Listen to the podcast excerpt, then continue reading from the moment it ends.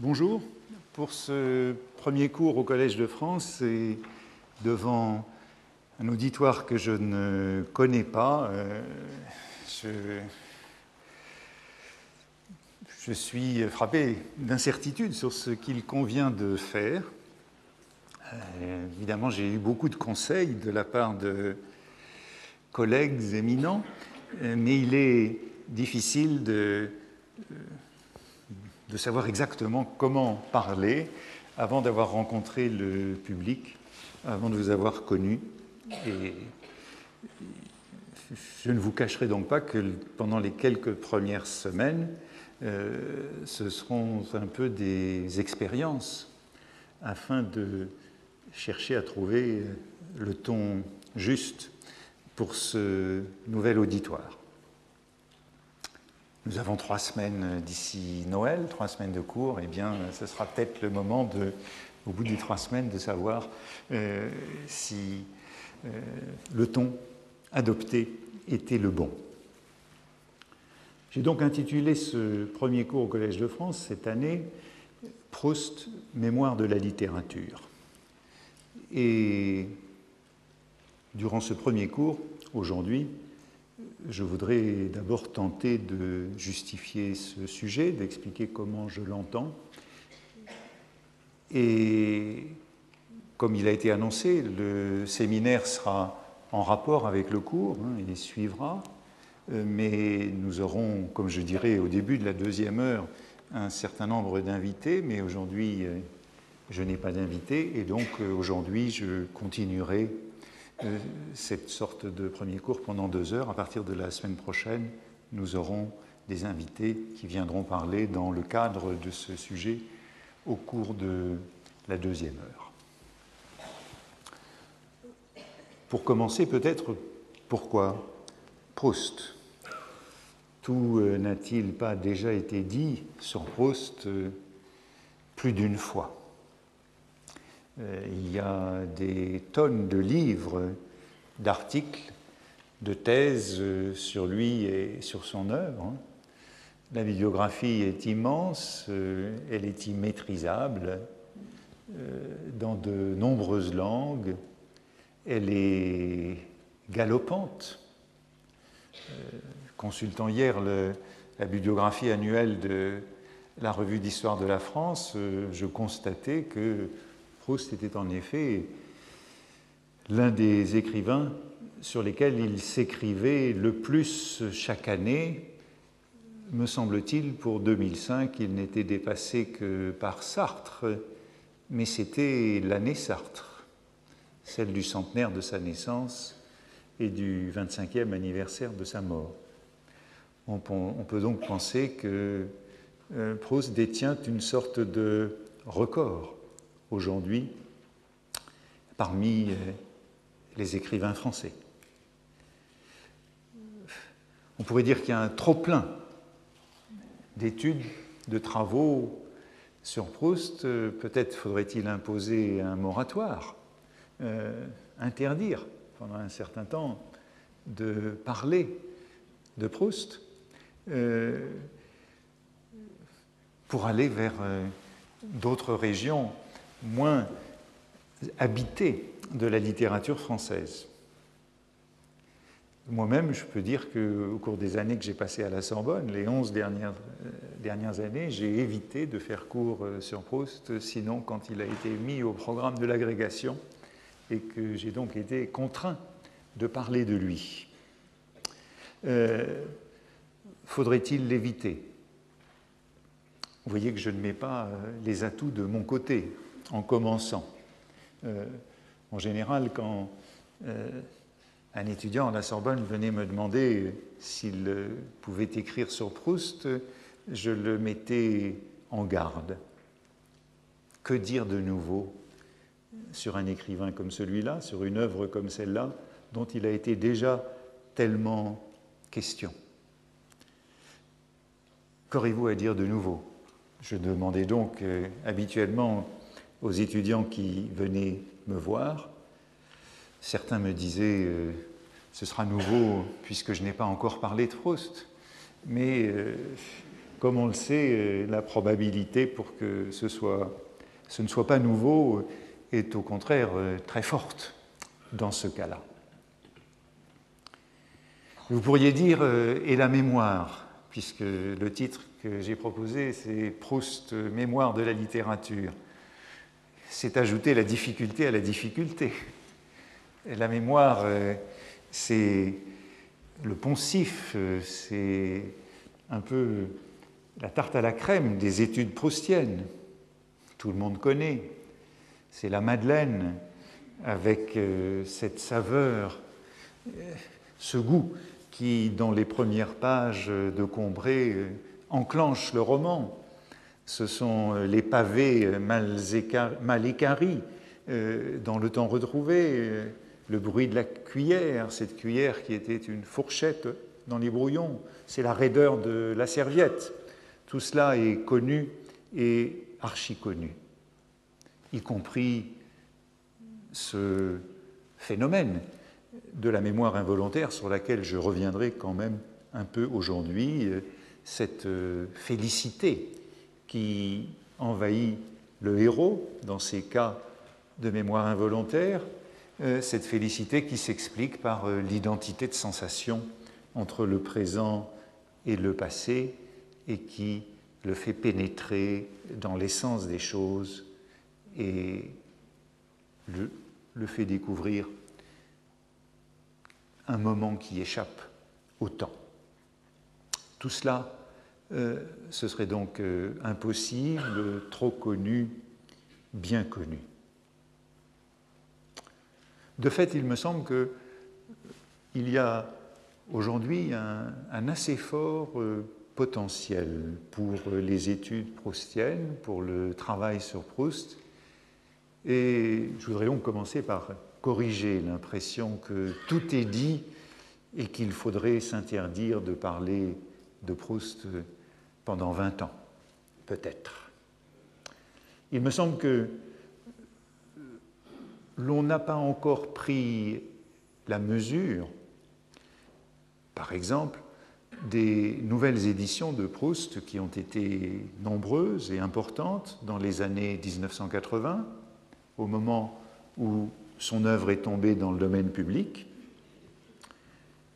Il me semble que ces publications, ces éditions nouvelles de Proust, ce, ce nouveau matériau qui a été livré aux lecteurs et aux chercheurs n'a pas eu le même effet d'entraînement sur la recherche que ce qui s'était produit euh, dans les années 1950, au moment où on avait eu la révélation euh, du contre Sainte-Beuve et de Jean Santeuil. Je crois que ce moment-là a été déterminant pour la découverte de Proust jusqu'aux années 50, c'était un écrivain non pas marginal, mais relativement euh, isolé, qui appartenait à la secte des Proustiens. Euh, il a traversé une sorte de purgatoire dans les années 30 et les années 40, années du surréalisme, années de l'existentialisme. On y reviendra sûrement. Mais Proust, de tous les côtés, était condamné, notamment parce qu'il ne parlait pas des questions morales et sociales. Et je crois qu'on peut dire que c'est avec euh, le Contre Sainte-Beuve et le Jean Santeuil, et Jean Santeuil, en 1953 et 1954, l'œuvre de Proust s'est véritablement imposée. Jusque-là, on pouvait prétendre que c'était une œuvre de mémoire, de souvenirs jetés sur le papier, on découvrait le continent souterrain sur lequel elle se fondait et s'appuyait. Et à partir de ces années 50, peu après, Proust est entré dans la Pléiade, dans la première édition en 1954. Proust est véritablement devenu le classique et les travaux se sont multipliés sur son œuvre.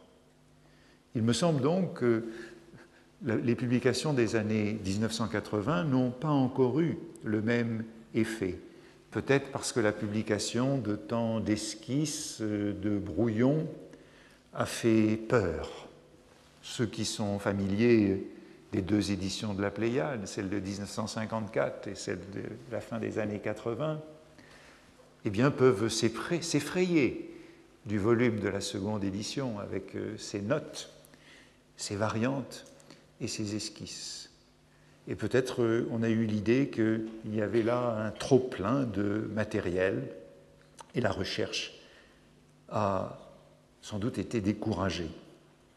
Il me semble que on en est encore à un moment euh, d'incertitude, d'attente sur euh, la direction que pourront prendre les études proustiennes. Les travaux très étroits se sont multipliés. On sait que pour s'intéresser à Proust, désormais, il faut aller lire des brouillons, c'est très difficile de l'éviter.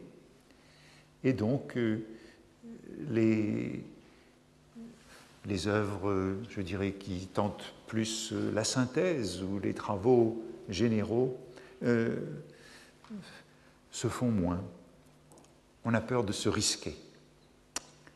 Il me semble donc que le temps est venu de relancer la recherche sur Proust, que le moment est favorable et que ce qui est à trouver, c'est le lieu de ce renouveau.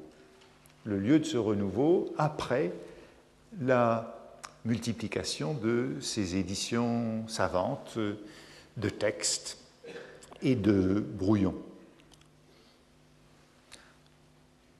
pendant les années 60, 70, c'est la théorie du roman, la narratologie, c'est la, la, psychanalyse ou la sociologie du roman qui ont dicté le cheminement des études proustiennes. Aujourd'hui, de quel côté aller pour euh, les renouveler de manière de la manière la plus large possible? Je serais tenté de dire, et c'est sans doute la direction majeure qu'empruntera ce cours, euh, que c'est du côté de, de l'histoire, d'une histoire renouvelée, d'une histoire de la culture ou d'une histoire culturelle, que nous pouvons nous diriger.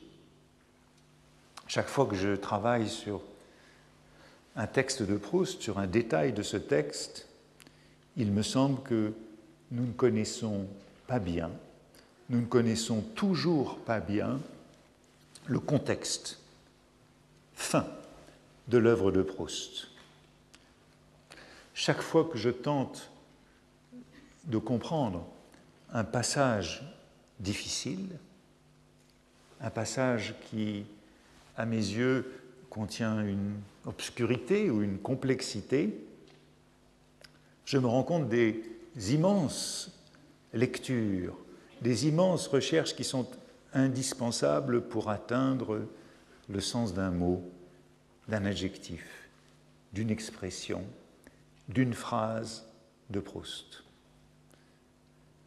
Il faudrait sans doute avoir tout lu, lu tout ce que Proust a lu, toute la presse quotidienne. Et Proust était quelqu'un qui lisait un grand nombre de journaux chaque jour. Il faudrait respirer cette euh, air du temps qui souffle dans la recherche. Évidemment, quand je dis cela, euh, ce sentiment euh, d'une culture immense et souterraine indispensable pour bien comprendre une phrase de Proust, un mot de Proust. Je l'ai dit sur un fond qui est celui de mon expérience d'éditeur, d'annotateur de texte, de Sodome et Gomorre dans la Pléiade, ou des carnets de Proust plus récemment. À chaque fois, j'ai le sentiment, et ce sentiment revient à chaque occasion, que c'est un texte très épais de culture, très dense Et c'est dans cette direction que je voudrais aller avec vous cette année. Il est donc légitime, me semble-t-il, de parler ou de reparler de Proust malgré euh, tout ce qui a déjà été dit. Et après tout, euh, Proust n'est pas tellement entré au Collège de France encore. Je ne crois pas qu'il y ait eu beaucoup de cours, mais je me souviens d'une conférence de Roland Barthes en 1978 intitulée Longtemps je me suis couché de bonheur. Conférence mémorable, conférence euh, magistrale, publiée d'abord dans, dans un volume de, des conférences euh, de cette maison. Puis bien sûr, le cours que Roland Barthes a fondé sur la matière de cette conférence et qui est le dernier cours qu'il a donné au Collège de France en 1978-1980. Cette conférence date de novembre 1978, je crois. Ce cours intitulé euh, La préparation du roman, dans lequel euh, Barthes euh, se mettait en quelque sorte dans la position d'écrire un roman et prenait euh, pour modèle auquel il s'identifiait l'auteur de la recherche du temps perdu. Au début de cette euh, conférence, il disait qu'il allait parler non pas sur Proust, mais de ce qu'il appelait Proust et moi. Il s'agit de Proust et moi, et Barthes tentait de prévenir l'immodestie qu'on pourrait lui reprocher, à vouloir ainsi euh, se comparer. Mais il ne s'agissait pas de se comparer, disait-il, plutôt de s'identifier à Proust au rôle de celui qui se met à écrire.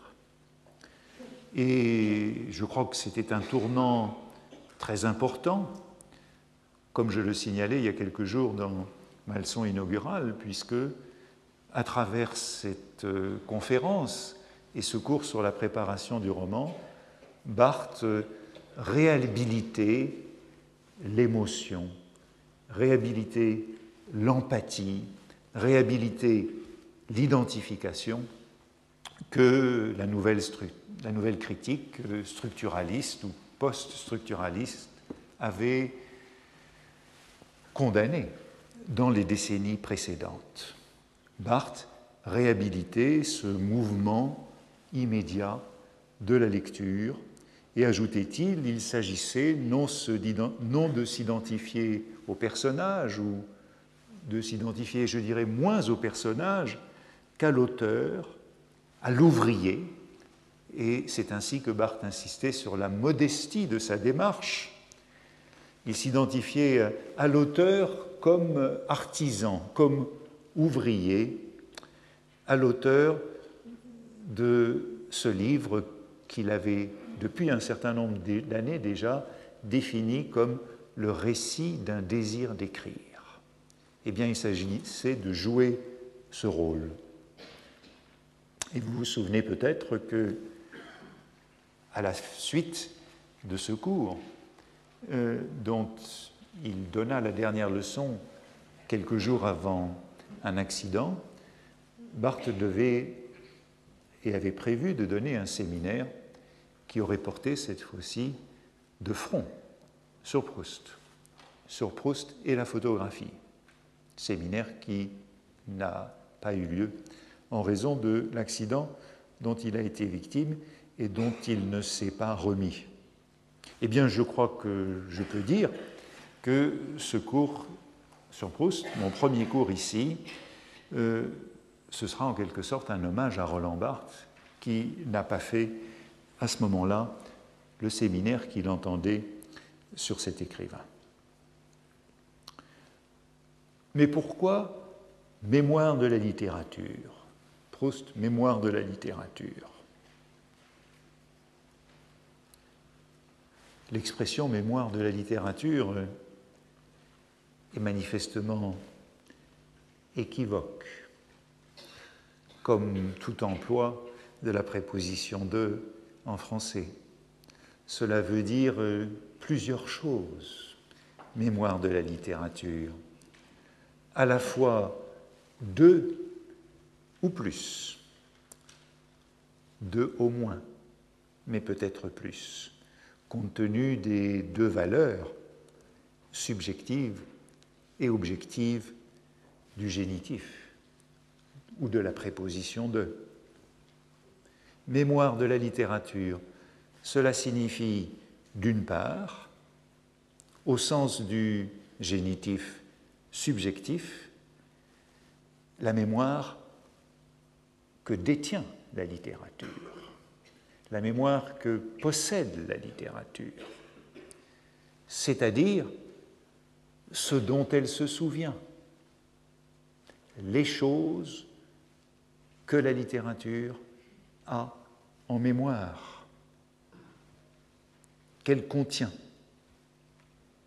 Mais d'autre part, cela, cela, signifie aussi, manifestement, cette fois au sens du génitif objectif, la mémoire dont la littérature peut faire l'objet, c'est-à-dire les choses qui se souviennent d'elle. La littérature, dans cette expression mémoire de la littérature, peut être sujet ou objet, ou encore agent ou patient. Regardons, si vous le voulez, ces deux sens, et peut-être le troisième. Au premier sens, subjectif donc, la littérature peut être considérée comme une mémoire. Et nous, et nous aurons à insister sur la différence ici entre mémoire et histoire. Différence très importante et dont il est beaucoup question aujourd'hui.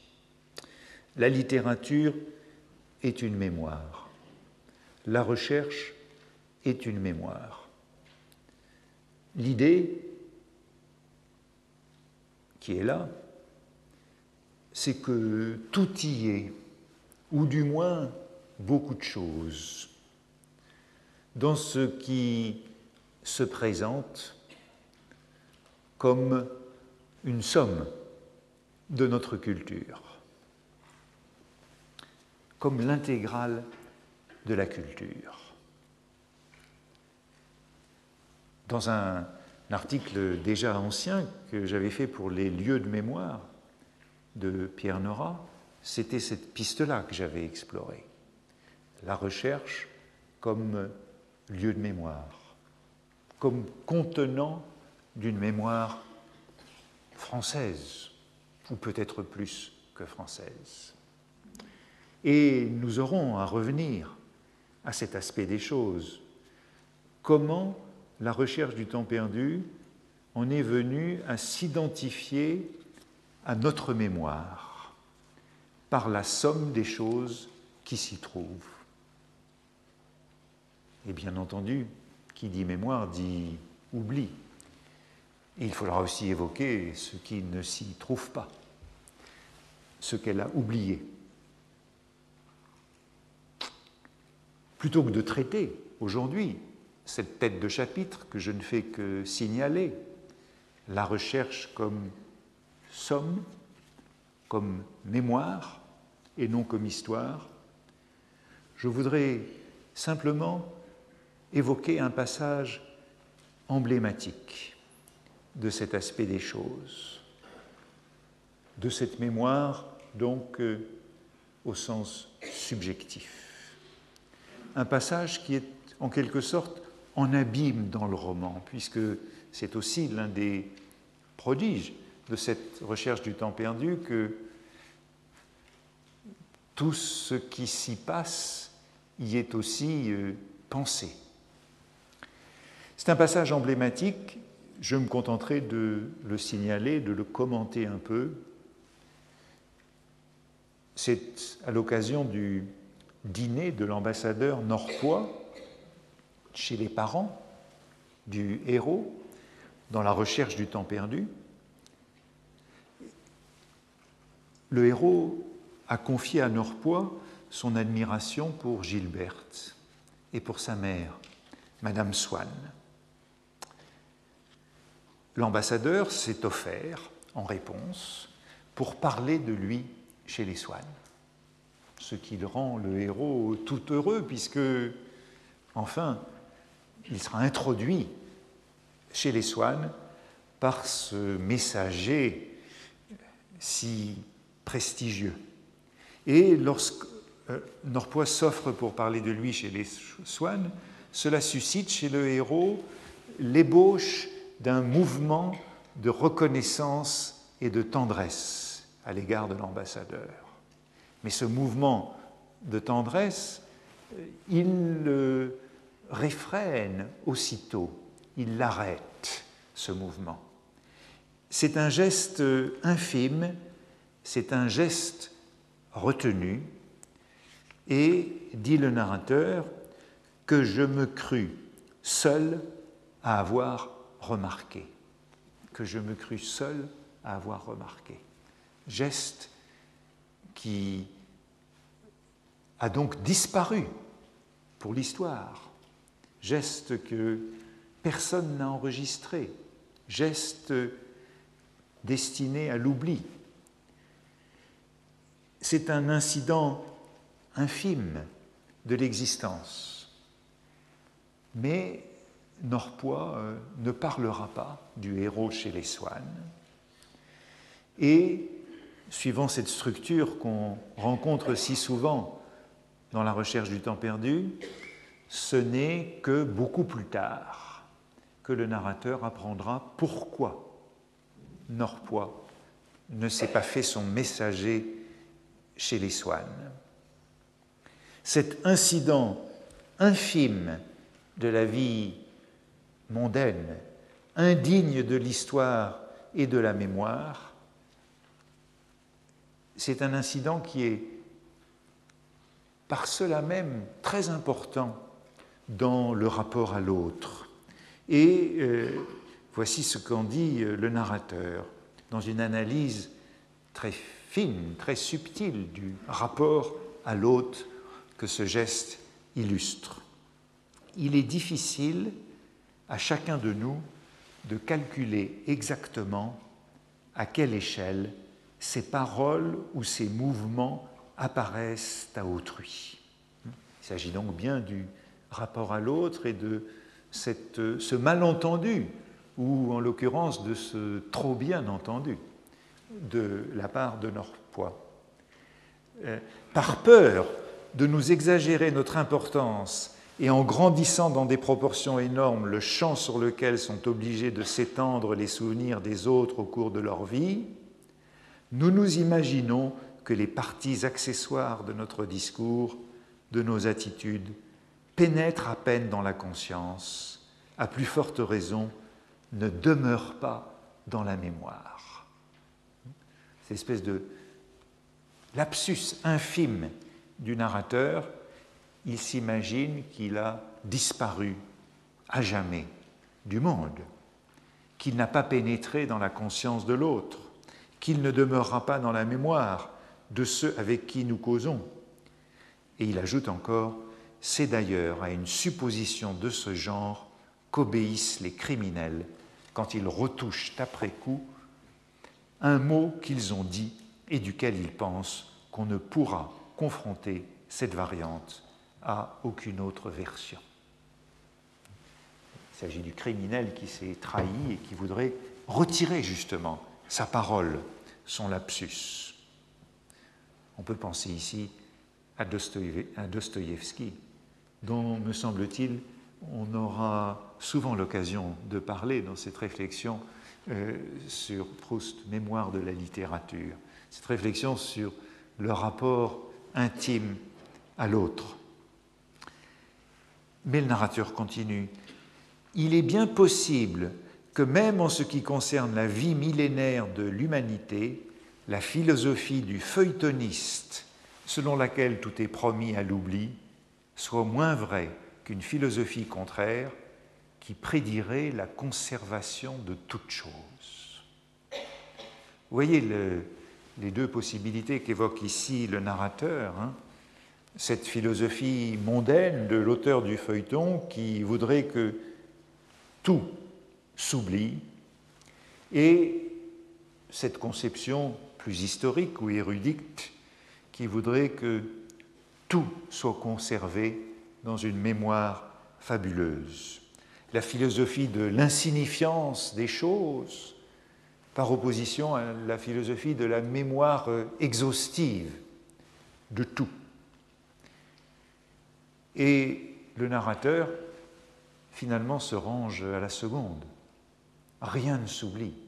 Rien ne s'oublie, même pas le geste le plus infime, ce geste ébauché de tendresse vers Norpois qu'il a retenu.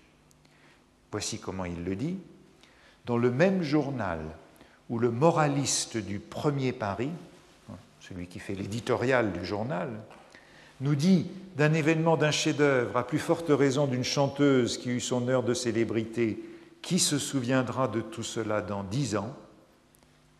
À la troisième page, le compte-rendu de l'Académie des inscriptions ne parle-t-il pas souvent d'un fait par lui-même moins important, d'un poème de peu de valeur, qui date de l'époque des pharaons et qu'on connaît encore intégralement? Ce que connaissent les érudits, ce sont des choses infimes si on les considère dans la vie mondaine. La philologie s'intéresse à, l'écume des jours, à des fragments de vie mondaine. Et c'est ainsi que le héros comprend pourquoi l'ambassadeur n'a jamais parlé de lui chez les Swann.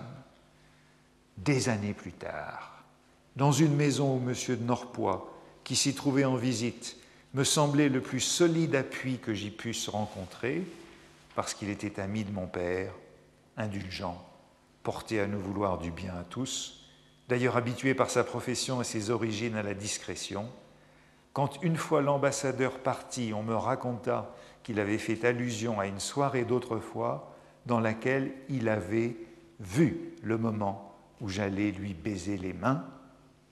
Je ne rougis pas seulement jusqu'aux oreilles, je fus stupéfait d'apprendre qu'était si différente de ce que j'aurais cru, non seulement la façon dont M. de Norpois parlait de moi, mais encore la composition de ses souvenirs. Ce potin m'éclaira sur les proportions inattendu de distraction et de présence d'esprit, de mémoire et d'oubli dont est fait l'esprit humain. Et je fus aussi merveilleusement surpris que le jour où je lus pour la première fois dans un livre de Maspero qu'on savait exactement la liste des chasseurs qu'Assurbanipal invitait à ses battues dix siècles avant Jésus-Christ.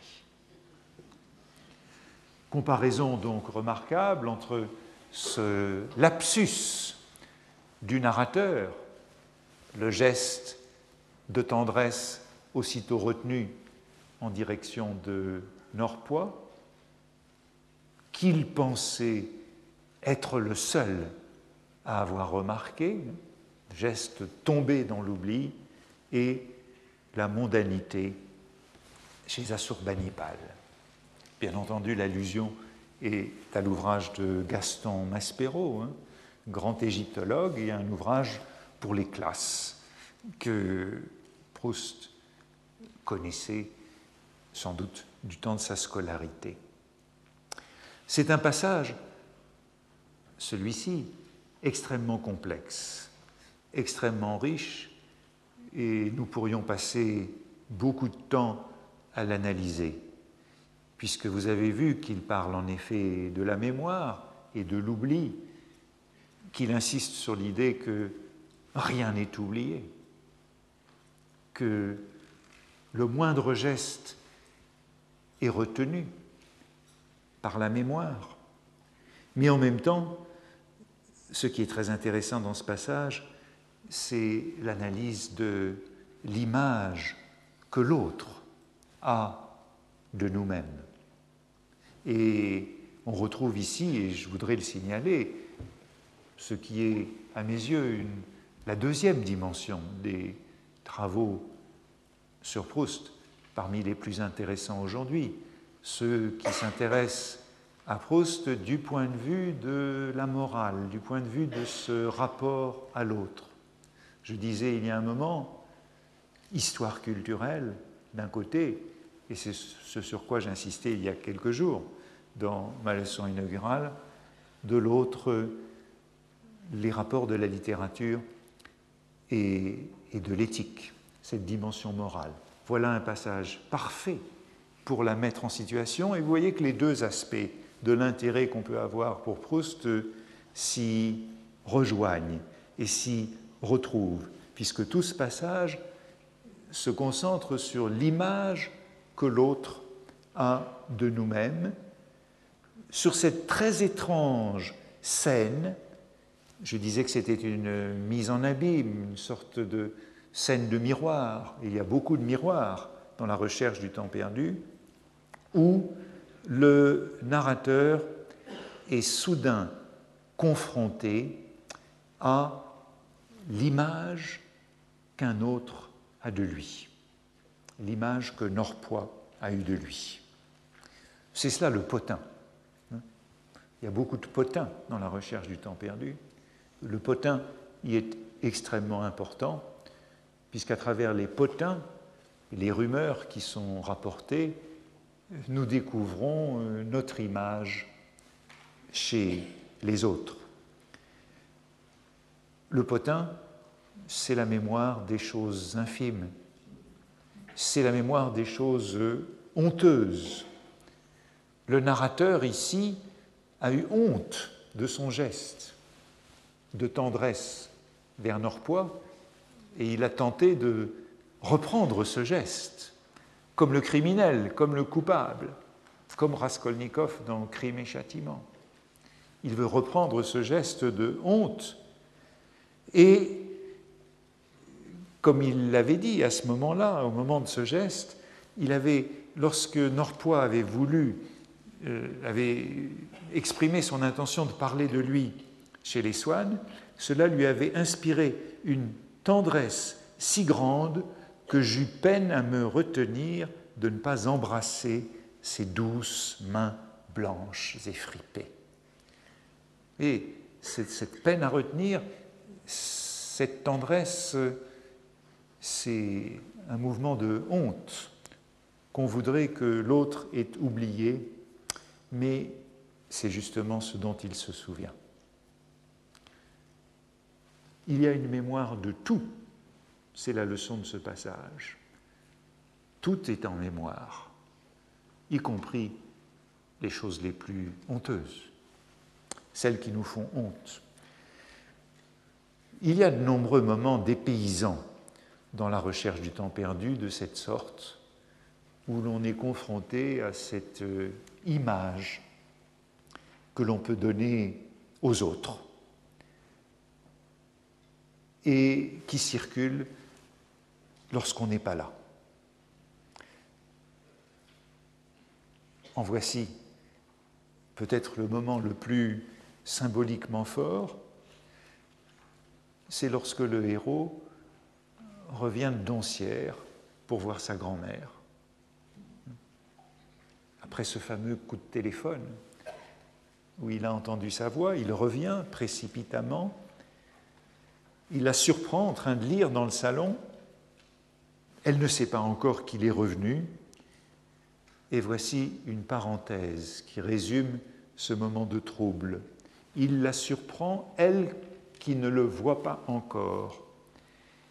Et il ajoute dans cette parenthèse, par ce privilège qui ne dure pas et où nous avons, pendant le court instant du retour, la faculté d'assister brusquement à notre propre absence. Magnifique formule qui résume la scène que je venais d'analyser. de Norpois. La faculté d'assister brusquement à notre propre absence. Voilà, cette mémoire de tout, aujourd'hui, insistons moins sur la dimension éthique de cette scène que sur sa dimension mémorielle. L'écume du monde est conservée par la littérature, comme dans ce poème où l'on trouve la liste des chasseurs d'Assurbanipal.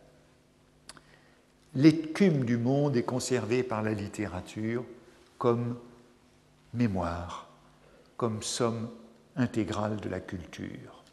C'est en tout cas le premier sens que je voudrais donner à cette expression de mémoire de la littérature, le sens de ce génitif euh, subjectif, si vous voulez. La littérature est le sujet de la mémoire, c'est elle qui se souvient. Il y a une mémoire propre à la littérature, une mémoire qui conserve comme dans une nouvelle de Borges. Il y a un abîme sans fond de la mémoire par la littérature.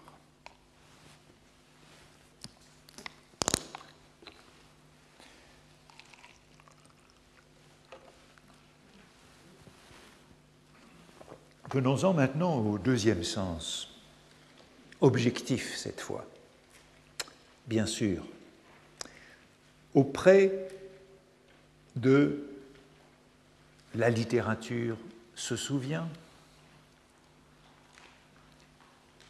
la mémoire, il y a la mémoire qu'on a de la littérature. La littérature est cette fois-ci l'objet de la mémoire. Dans le génitif subjectif, la littérature a une mémoire. Dans le génitif objectif, il y a une mémoire qui porte sur la littérature. C'est la mémoire, par exemple, de la récitation, du par cœur.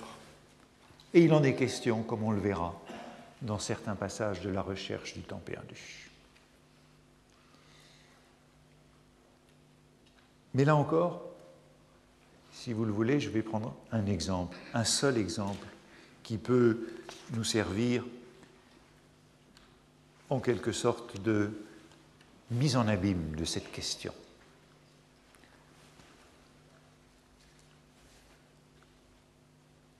Et c'est l'exemple le plus simple qui soit de cette mémoire objective de la littérature, portant sur la littérature au plus concret. De fait, c'est le seul passage de la recherche du temps perdu, me semble-t-il, où figurent très près l'un de l'autre les mots mémoire et littérature. Et cela se passe durant la maladie de la grand-mère. Après la scène que je venais d'évoquer et le retour du narrateur. C'est pendant la visite du docteur Duboulbon. Il est appelé par la famille parce que la grand-mère souffre de faiblesse, une faiblesse qu'on ne sait pas bien à quoi attribuer. Le docteur Duboulbon prétendra que cette malade n'est qu'une nerveuse. C'est une maladie purement nerveuse, une neurasthénie. Et euh, cela donnera lieu, dans euh, le passage qui suit, à une réflexion sur euh, les nerveux, un éloge des nerveux qui sont le sel de la terre. Tous les écrivains sont des grands nerveux. Mais au centre de ce diagnostic de neurasthénie, bien entendu erroné, puisque peu après, la grand-mère souffrira d'une attaque dont elle ne se remettra pas, le symptôme de la maladie nerveuse a porté sur sa mémoire de la littérature. on a un magnifique portrait satirique du médecin autoritaire, à la Charcot, ou à l'Adrien Proust, le père de l'auteur.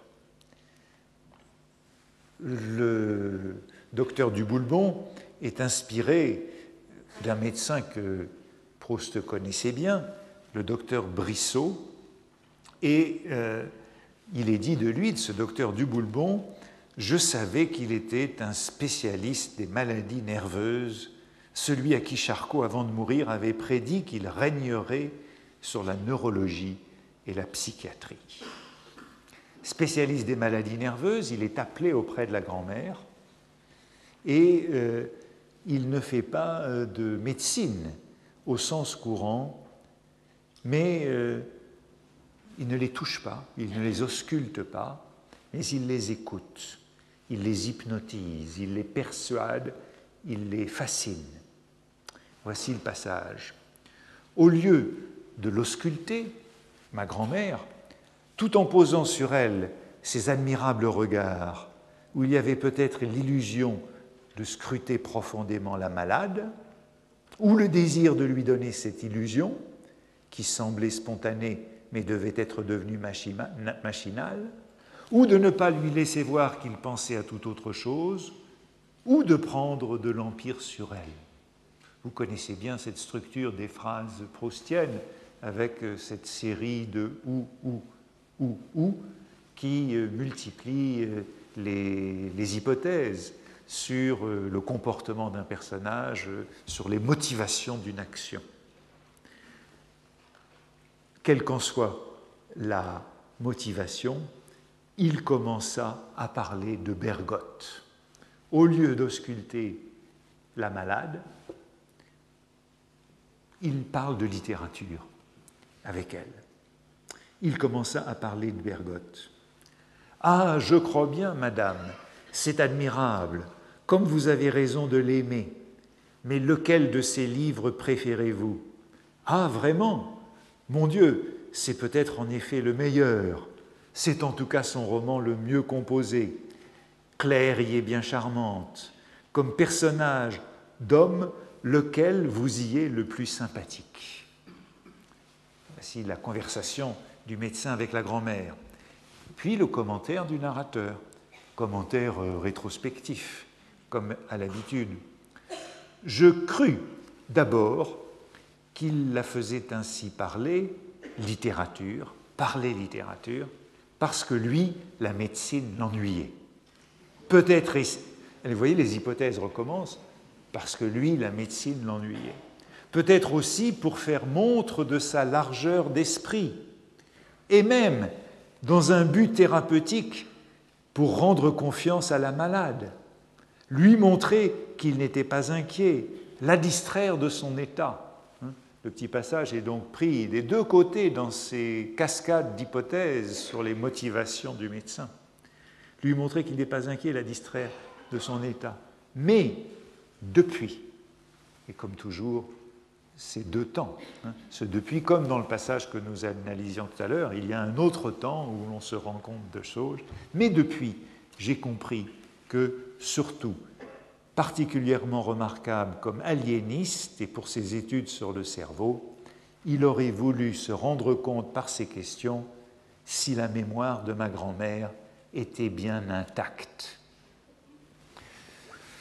On a affaire à une satire de ce médecin, mais après tout, le narrateur n'est pas sans lui donner un petit peu raison à la fin, puisque ce qu'il voulait vérifier par ce test sur euh, la littérature et sur le roman de Bergotte, c'est si la grand-mère n'avait pas perdu la mémoire. On a affaire à une satire du médecin pour qui tout est psychique et qui se trompe sur l'état de santé de la malade, mais néanmoins, sa mise à l'épreuve de la mémoire de la malade n'est pas indifférente. Et vous voyez qu'on a ici, de manière extrêmement emblématique, ce deuxième sens, très objectif, que nous pouvons donner à la mémoire de la littérature, la mémoire de la littérature, c'est la familiarité que nous avons avec euh, l'intrigue des romans que nous avons lus. On aura beaucoup à faire à cela dans les conversations entre le narrateur et Albertine sur la littérature. On peut dire qu'il y a des gens euh, qui ont euh, une bonne mémoire de la littérature. Il y a des gens qui connaissent beaucoup de fables de La Fontaine par cœur ou de poèmes de Victor Hugo. Il y en a d'autres qui ont une mauvaise mémoire de la littérature. Il y a des gens qui se souviennent de l'intrigue des romans qu'ils lisent, de tous les romans qu'ils ont lus. Claire est bien charmante. Hein, quel personnage, d'homme vous est le plus sympathique? Il y a des gens qui se souviennent de l'intrigue de tous les romans qu'ils ont lus et d'autres qui les oublient et pour qui c'est toujours la première fois. On reprenne le roman et l'ouvrent comme s'ils avaient tout oublié. C'est un peu comme pour les histoires drôles, les gens qui s'en souviennent et qui peuvent les raconter, et ceux qui ne le peuvent pas. Voilà le deuxième sens de cette mémoire concrète, euh, qui est par conséquent indemne chez la grand-mère, puisqu'elle se souvient de l'intrigue d'un roman de Bergotte, c'est ce qui induit le médecin en erreur à conclure que sa maladie est nerveuse. Voilà les deux premiers sens de cette mémoire de la littérature. La littérature se souvient, elle conserve, elle est sujet de la mémoire, ou bien on se souvient de la littérature, on la conserve, elle est objet de la mémoire. Mais je crois qu'il faut aller à un troisième sens, qui est peut-être à mes yeux le plus important, en tout cas ici, car ce n'est pas tout. Non seulement la littérature se souvient, et non seulement on se souvient de la littérature, mais encore, c'est la littérature qui se souvient de la littérature. Et c'est à cela que je voudrais en venir maintenant. Il y a un pli ou une sorte de repli des deux premiers sens, l'un sur l'autre, et c'est d'une certaine façon ce qui sera notre vrai sujet quand la littérature se souvient de la littérature, quand elle est à la fois l'objet et le sujet de la mémoire, le patient et l'agent. Et de fait, c'est surtout à cela que je songe, cela que je voudrais aborder, explorer, élucider avec vous et qui euh, ranime un certain nombre de vieux démons tels que la citation, l'allusion, l'intertextualité, la bibliothèque, la philologie, l'archéologie. Je voudrais donc euh, jouer sur ce double sens de la mémoire, patient et agent, objectif et subjectif, double sens de la mémoire de la littérature, et puis sur ce troisième sens, celui du pli ou du repli. Mais sans doute faut-il faire ici une mise en garde. Quand je parle de la littérature qui se souvient de la littérature, d'un pli ou d'un repli de la littérature, je ne souhaite pas du tout insister sur un enfermement de la littérature sur elle-même. Je ne souhaite pas du tout mettre l'accent sur une réflexivité, sur une autonomie de la littérature, comme on dit souvent. Je ne voudrais pas du tout insister sur le fait que la littérature parle de la littérature, que la littérature ne parle que de la littérature. Mais je voudrais bien plutôt essayer de montrer comment, s'appuyant sur la littérature, étant mémoire de la littérature, c'est comme cela qu'elle parle du monde et de la vie, portant la littérature vers l'avant, elle ne s'y réduit nullement. Je crois que cette euh, mise au point est importante parce que très souvent, on a pu constater que les, études sur la littérature comme mémoire de la littérature allaient de pair avec euh, un certain enfermement de la littérature sur elle-même.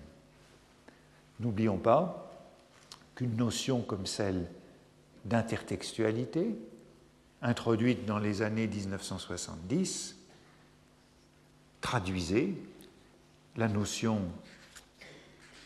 qui venait du critique russe Bakhtin de dialogisme, de dialogue. Dans la notion de dialogisme, il y avait beaucoup plus de réalité. Le dialogisme visait à parler du réalisme de la littérature, dans la mesure où la littérature intégrait la pluralité des manières de parler dans le monde. Le dialogisme était donc une démarche très concrète pour parler de la littérature, alors que l'intertextualité a eu tendance à rester enfermée dans la littérature. Là aussi, eh bien, je voudrais donner un exemple emblématique de cette troisième acception que je peux donner à la mémoire de la littérature. Mais avant de passer à cet exemple, je vais m'arrêter deux minutes